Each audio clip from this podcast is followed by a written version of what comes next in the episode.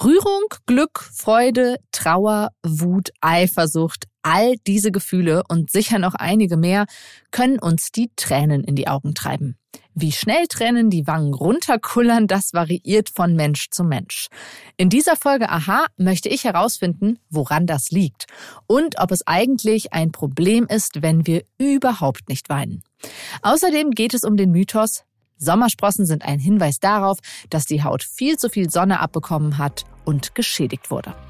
Ich bin Sonja Gillard und ich freue mich, dass ihr dabei seid. Aha. Zehn Minuten Alltagswissen. Ein Podcast von Welt. Listen to me. I've got you. I won't let go.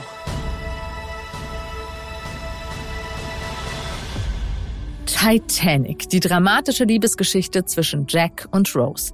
Für mich war das der erste Film, bei dem ich im dunklen Kinosaal schluchzen musste. Ging es euch ähnlich oder seid ihr beim Filmschauen nicht so schnell zum Weinen zu bringen? Dass wir überhaupt weinen, wenn uns etwas berührt, ist eine Besonderheit des Menschen. Denn es sieht so aus, als wären wir das einzige Lebewesen auf dem Planeten Erde, das aus emotionalen Gründen Tränen vergießt. Warum wir weinen oder auch nicht, diese Frage treibt nicht nur mich um, sondern auch unsere Hörerinnen Ariane und Jule.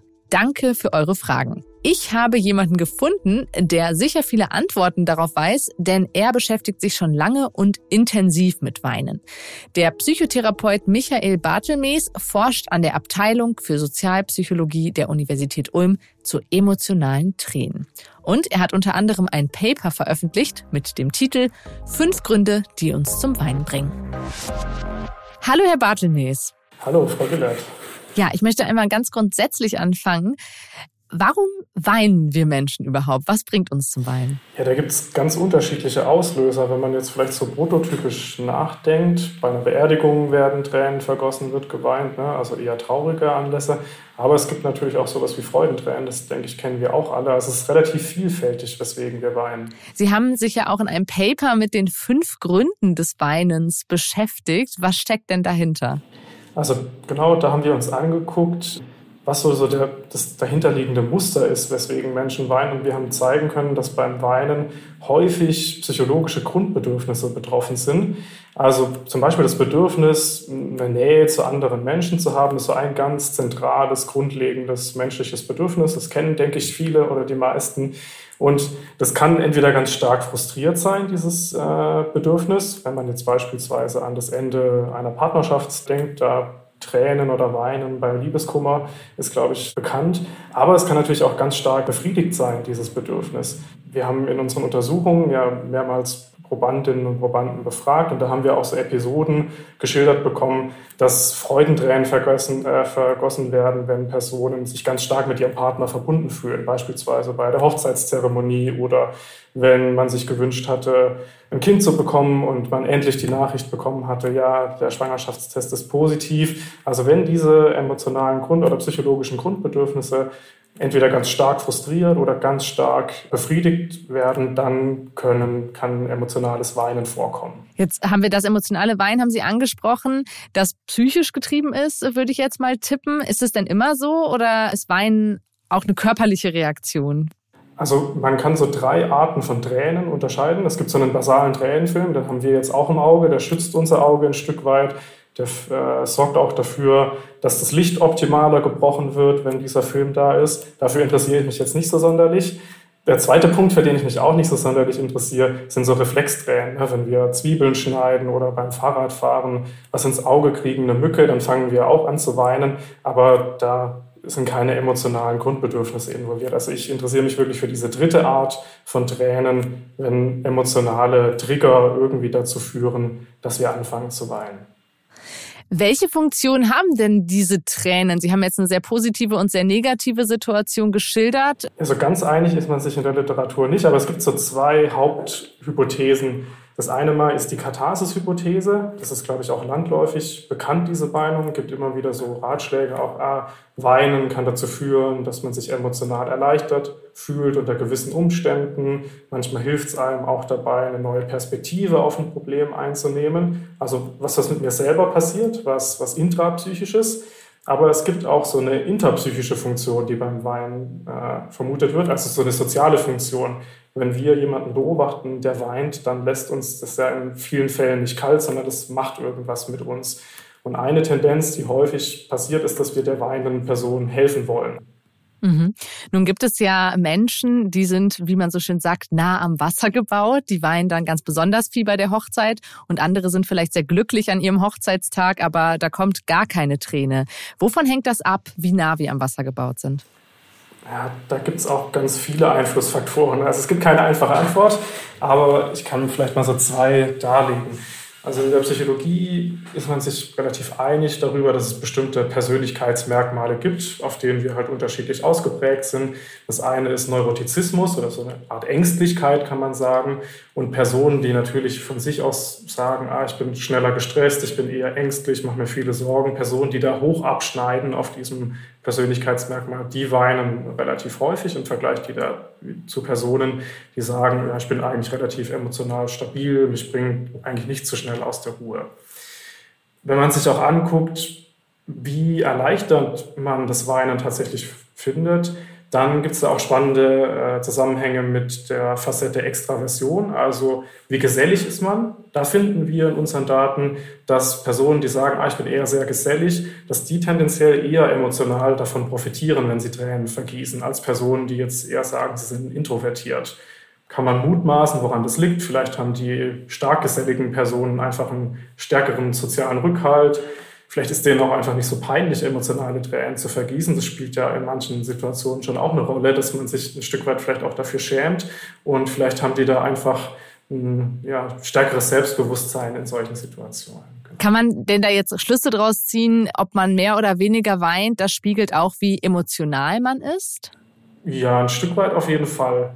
Es haben natürlich auch andere Faktoren, spielen da eine Rolle. Also auch der Bindungsstil, das Konzept beschreibt so die Idee, welche Beziehungserfahrungen haben wir im Leben so gemacht und sie haben uns dann eben so geprägt, dass wir uns in der aktuellen Beziehung auch entsprechend verhalten. Wenn ich jetzt gelernt habe, in meiner frühen Familienphase beispielsweise, es ist nicht so sonderlich äh, erwünscht, starken Ärger auszudrücken, starke Traurigkeit, erfahre da jetzt eher Ablehnung oder werde vielleicht sogar bestraft, und ich so eine Art vermeidenden Bindungsstil habe, dann halte ich vielleicht mit meinen Emotionen auch in einer Beziehung im Erwachsenenalter eher am hinteren Berg und weine entsprechend auch in so einer Beziehung weniger häufig. Jetzt habe ich schon öfter gehört, Leute, die nicht weinen, die unterdrücken doch was, das ist doch nicht gesund. Wie bewerten Sie das denn? Ja, auch da gibt es, glaube ich, keine ganz pauschale Antwort. Das kann natürlich sein, aber ich glaube, man muss da auch ein paar andere Möglichkeiten oder Kombinationen so in Betracht ziehen. Also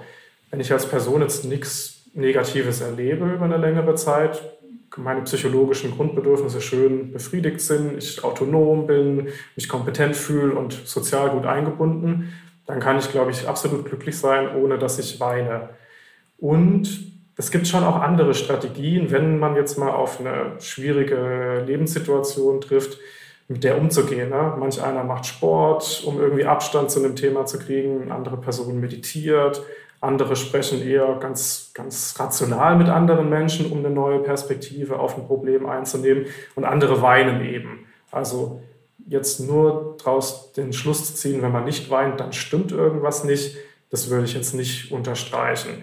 Wenn es natürlich so ist, dass das man jetzt ständig was runterschluckt, man ständig frustriert wird in der Arbeit, in der Partnerschaft, im Freundeskreis, und man deswegen nicht weint, weil man es halt einfach äh, runterschluckt und äh, in sich hineinfrisst sozusagen, dann hat es wahrscheinlich schon negative Konsequenzen. Dann ja, negiert man ja auch seine, seine Grundbedürfnisse ein Stück weit, weil man nicht auf diesen Kompass hört, dass da ja, man eigentlich weinen wollen würde. Das sind so die Perspektiven, die ich da drauf habe. Sie haben ja eben äh, gesagt, manche Menschen machen dann Sport, glaube ich, oder haben andere Mechanismen, um mit bestimmten Extremsituationen umzugehen. Ist das denn so, dass man sich dann quasi auch gegen Weinen entscheiden könnte und das Weinen sozusagen abtrainieren? Also ja, das würde ich sagen, kann man auf jeden Fall. Also dass man Emotionsregulationsstrategien trainieren kann, das, äh, ja, das funktioniert in der Psychotherapie. Ansonsten wäre diese Kunst ja auch so ein bisschen hinfällig. Es gibt schon Störungsbilder in der, Psychother äh, in, der, in der Psychotherapie, bei denen es für die Patientinnen und Patienten auch hilfreich ist, Strategien an die Hand zu bekommen, in bestimmten Situationen jetzt weniger emotional zu werden. Aber es kommt wirklich auf das Individuum an, was dann in die Therapie kommt. Also es kann auch das genaue Gegenteil der Fall sein, wenn man sich jetzt jemanden vorstellt, der an Depressionen leidet und ganz stark von dem Eindruck geprägt ist, ich spüre eigentlich gar nichts mehr. Da wäre eigentlich genau das Gegenteil indiziert. Also mit der Person würde man jetzt ganz speziell üben, mehr Emotionen zu spüren, mehr und vielleicht auch mal in der Therapie äh, ein Stück weit Tränen zu vergießen, um wieder diesen emotionalen Kompass zu kriegen, äh, der da während der Erkrankungsphase abhanden gekommen ist. Vielen Dank, Herr Bartelmes, dass Sie geklärt haben, warum wir Tränen vergießen. Ja, vielen Dank fürs Interesse.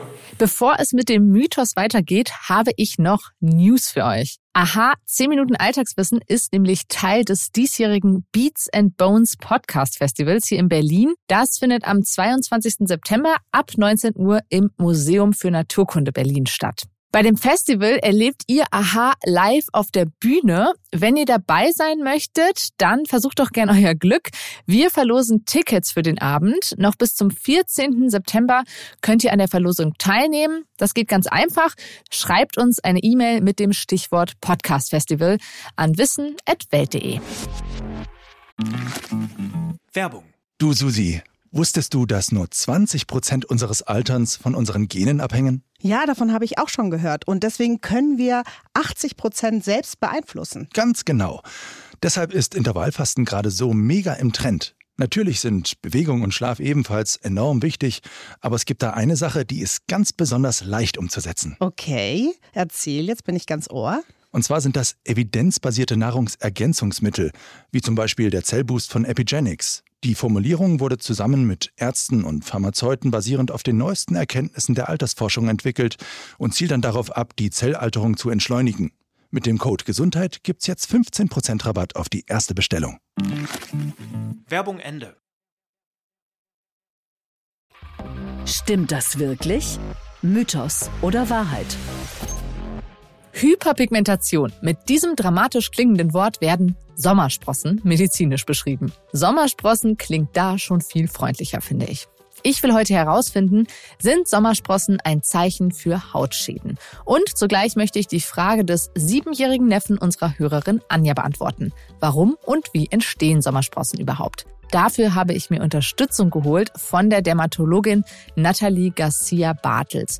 Sie hat hier in AHA auch schon Fragen zu Pickeln und zu kreisrundem Haarausfall beantwortet. Die Folgen dazu stelle ich euch in die Shownotes. Frau Garcia Bartels gibt erst einmal Entwarnung. Sommersprossen per se ist erstmal etwas harmloses. Natürlich zeigt es, dass die Haut schon mit Sonne in Kontakt gekommen ist und ähm, dass die Zellen als Abwehr gegen die Sonne quasi einen Sonnenschirm produzieren und das ist unser Pigment. Das sind doch schon einmal gute Nachrichten. Sommersprossen werden, wie der Name schon sagt, nur sichtbar, wenn die Haut mit Sonne in Kontakt kommt. Zum Schutz vor Licht geben unsere Hautzellen einen Farbstoff ab, den Mediziner wie Frau Garcia Bartels Pigment nennen. Neigen Menschen zu Sommersprossen, dann wird dieser Farbstoff an einigen Stellen besonders stark produziert. Zum Beispiel auf der Nase oder auf den Wangen oder den Armen und Händen. Ob wir Sommersprossen bekommen oder nicht, wird unter anderem durch zwei Faktoren beeinflusst. Zum einen treten Sommersprossen eher bei Menschen auf, die besonders helle Haut und helle Haare oder rote Haare haben. Das bedeutet also, dass für diese Menschen grundsätzlich ein guter Sonnenschutz besonders wichtig ist. Zum anderen werden Sommersprossen von den Eltern vererbt. Allerdings sieht man nicht gleich nach der Geburt, ob das Kind Sommersprossen der Eltern geerbt hat. Die entstehen nämlich erst in den ersten Lebensjahren. Mir machen Folgen besonders viel Spaß, in denen ich eure Fragen beantworten kann. Also gern mehr davon. Schreibt uns einfach eine E-Mail an wissen.welt.de. Und wenn ihr mehr von Aha hören möchtet, dann lasst uns sehr gerne eine begeisterte Bewertung auf den Podcast-Plattformen da und erzählt euren Freunden von uns. Das freut uns wirklich sehr und vielleicht, wer weiß, vergießen wir auch die ein oder andere Freudenträne hier im Studio. Danke fürs Zuhören und bis zum nächsten Mal.